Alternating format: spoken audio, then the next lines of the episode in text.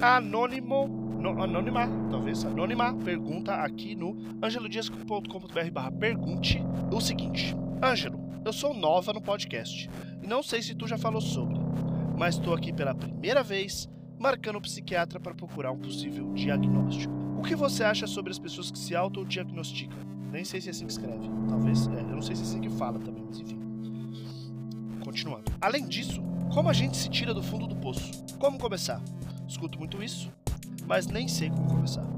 Vamos lá, Anônima. Vou começar do fim, porque eu acho mais fácil. É, escuto muito mais. Escuto muito isso, mas nem sei como começar. As pessoas falam pra caralho. Né? Muitas vezes eu já escutei, Ângelo, não fica triste. E aí minha depressão automaticamente foi curada. Não, obviamente que não. É, então, as pessoas falam pra caralho. Talvez observar as pessoas ao seu redor que falam, pô, você tem que sair do fundo do poço. E as pessoas que falam, posso te ajudar? O que eu posso fazer? Você precisa do quê? É, então, porque uma, uma dessas pessoas quer realmente te ajudar e a outra pessoa só quer opinar.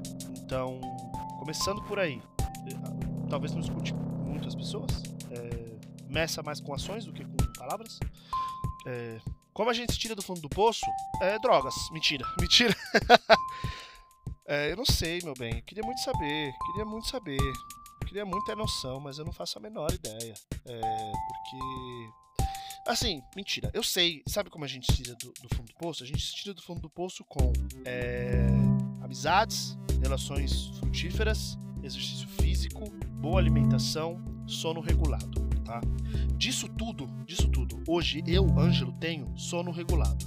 Minha alimentação tá uma porcaria, eu não faço exercício físico e meu, meu, meu minha, eu tenho muitos amigos, mas eles estão muito longe. Então, para mim, eu preciso do físico pessoal, assim, eu preciso das pessoas na minha frente. E eu não tô tendo isso. Então, quer dizer que eu tô no fundo do poço? Não, mas também não tô no topo, não. Não tô, não tô no topo, não.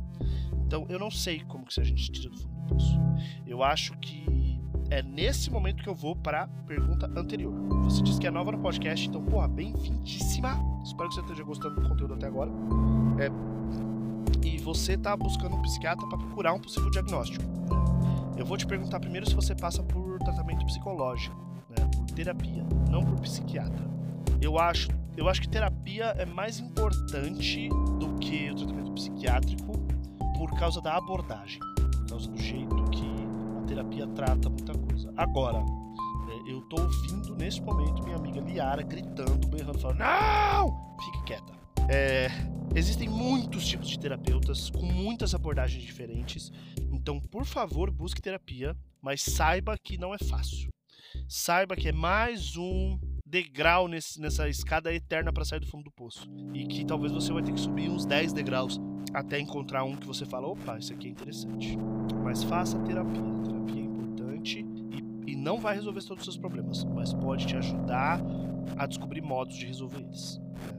Sobre psiquiatra e diagnóstico. O que, que eu acho sobre pessoas que se autodiagnosticam? Eu acho uma merda. Eu conheço uma, uma quantidade de pessoas que cada vez é maior, de pessoas que se autodiagnosticam como autistas. Que fazem um teste na internet e falam eu sou autista. E nunca foram no médico, nunca fizeram um teste. Várias pessoas que se autodiagnosticam TDAH. Do mesmo jeito que quando eu, é, há 10 anos atrás, tinha muita gente que se autodiagnosticava que tinha toque, transtorno obsessivo compulsivo. Ah, eu, nossa, eu tenho muito toque. Sendo que pessoas que têm transtorno obsessivo compulsivo, eles têm uma, um impacto na vida muito pesado e essas pessoas elas só eram mania, só tinham mania de organização. É, eu, eu fico puto toda vez que eu escuto alguém chamar outra pessoa de bipolar ou falar, nossa, sou muito bipolar, sem entender que ser bipolar traz uma série de, de ônus. É, de ônus? Peraí, ônus e bônus. É, ônus. ônus pra sua vida e, e te deixa, faz viver uma vida difícil. Exatamente porque você tá vivendo a bipolaridade. Eu acho o autodiagnóstico uma merda e eu acho que ele só engana as pessoas. Só engana. Porque existe sim um fetiche pelo diagnóstico, né? Existe sim pra caralho um fetiche pelo diagnóstico. E existe sim um. Vamos lá, uma coisa que eu aprendi esses dias, eu acho importante falar, é. É, o diagnóstico ele existe a partir de um conselho de médicos que se reúnem e falam assim: é, tem cor preta, gás, sabor adocicado. Então é Coca-Cola. Aí aparece do lado um que tem cor preta, tem gás, tem sabor adocicado, mas não é Coca-Cola. Porque o rótulo é azul e vermelho. Ah, então isso aqui é Pepsi. Então rótulo vermelho é Coca-Cola, rótulo azul e vermelho é Pepsi. Beleza? Beleza. E a, o que a gente não sabe é que as pessoas que estão nesse conselho são trabalham para Pepsi e trabalham para Coca-Cola, né? É, o que eu quero dizer com isso é quem escreve os livros de saúde, que são os livros que, que, que saem, que dizem o que é diagnóstico que é. Por exemplo, quando a gente torce, ah, homossexualidade não é mais é, uma, uma doença no livro das doenças. Ah, para, uh, que legal, tal. Quem escreve esses livros, quem, quem, quem, o conselho de, de pessoas é um conselho de médicos, psiquiatras, em que a sua esmagadora maioria é de homens.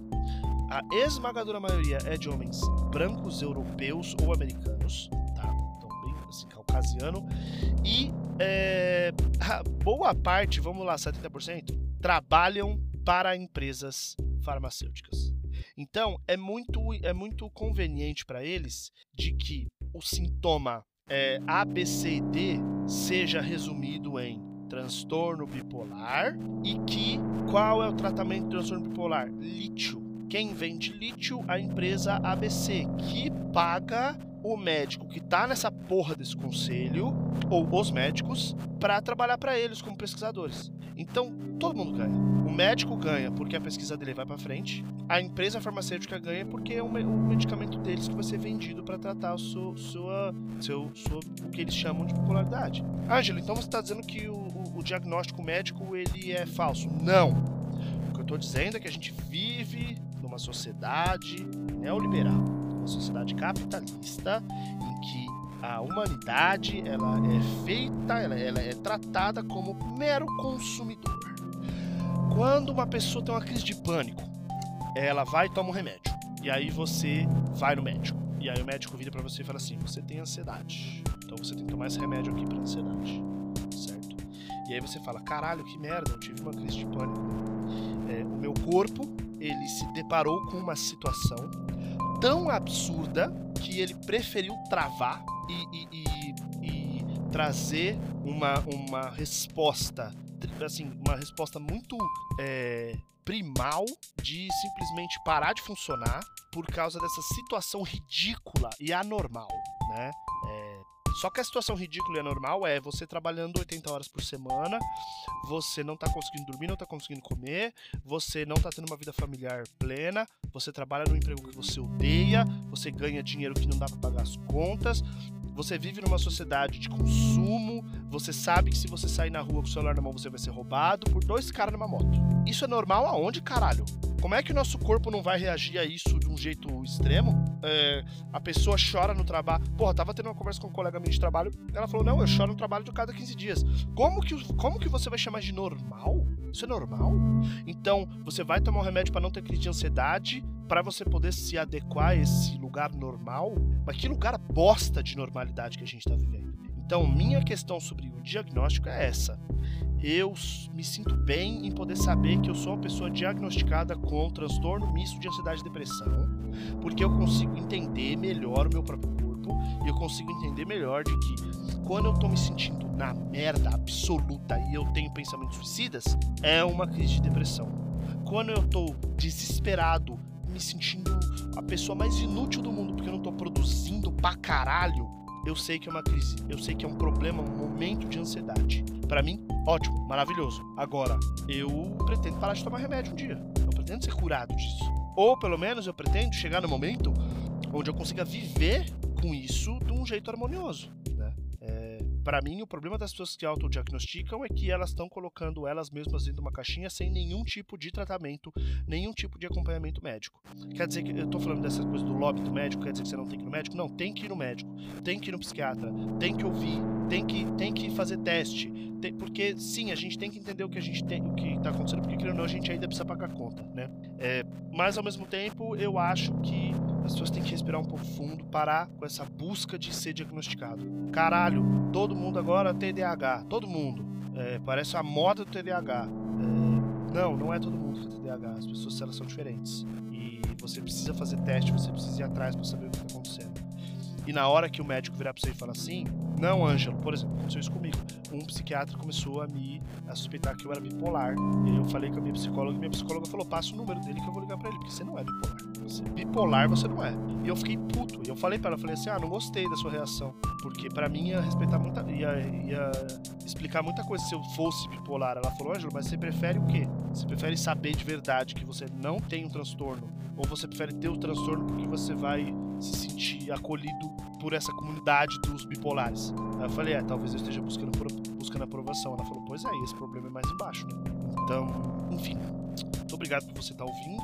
Espero que você consiga é, resolver as suas questões ou pelo menos descobrir como deixá-las mais, mais fáceis e busque pessoas, porque o ser humano é um ser muito social e na maior, na grande maioria das vezes, as no os nossos transtornos eles são piorados porque a gente não está vivendo socialmente o bastante. A gente está so, sozinho, solitário, sem ninguém para dar um abracinho na gente na hora que a gente estiver numa crise. Busque pessoas. Eu acho que esse é o melhor, o melhor tratamento para transtornos em geral. Eu acho que é um abracinho bem gostoso. É isso. Espero que você tenha gostado desse episódio. Beijos e tchau.